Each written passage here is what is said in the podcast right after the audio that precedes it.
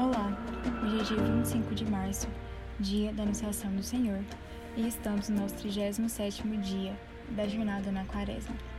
Meu nome é Larissa Rocha e vamos mexer na passagem que se encontra no Evangelho de Lucas, capítulo 1, do versículo 26 ao 38, que diz: Quando Isabel estava no sexto mês de gravidez, Deus enviou o anjo Gabriel a uma cidade da Galiléia chamada Nazaré o anjo levava uma mensagem para uma virgem que tinha casamento contratado com um homem chamado José, descendente do rei Davi.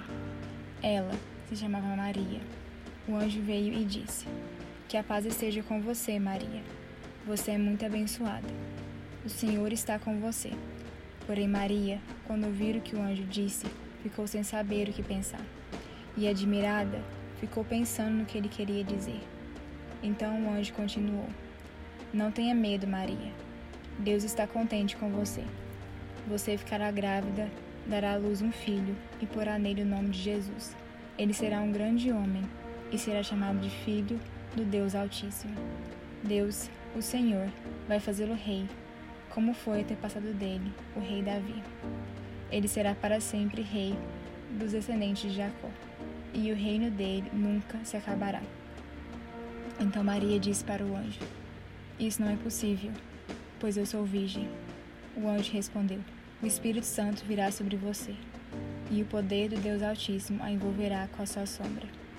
Por isso, o menino será chamado de Santo e Filho de Deus. Fique sabendo que a sua parente Isabel está grávida, mesmo sendo tão idosa. Diziam que ela não podia ter filhos, no entanto, agora ela já está no sexto mês de gravidez, porque para Deus nada é impossível. Maria respondeu: Eu sou uma serva de Deus. Que aconteça comigo, que o Senhor acabou de me dizer. E o anjo foi embora. Nesse trecho, o nascimento de Jesus é anunciado. O anjo Gabriel é enviado por Deus a Nazaré, onde vive uma mulher chamada Maria. Ao se encontrarem, o anjo revela a Maria que ela ficará grávida e dará à luz a um filho que será chamado Filho de Deus. Será feito rei por Deus o Senhor, e seu reinado nunca acabará.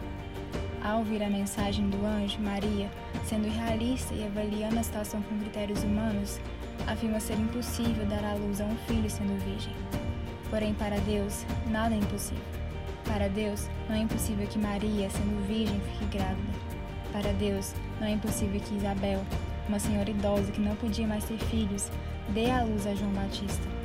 Então Maria, mesmo não entendendo por completo o que iria acontecer, escolheu acreditar no Senhor e apresentou-se como sua serva. Assim Deus, através de Maria, enviou Jesus Cristo, seu Filho amado, ao mundo. Esse mesmo Jesus, alguns anos depois, morreria por nós e nos daria a vida eterna.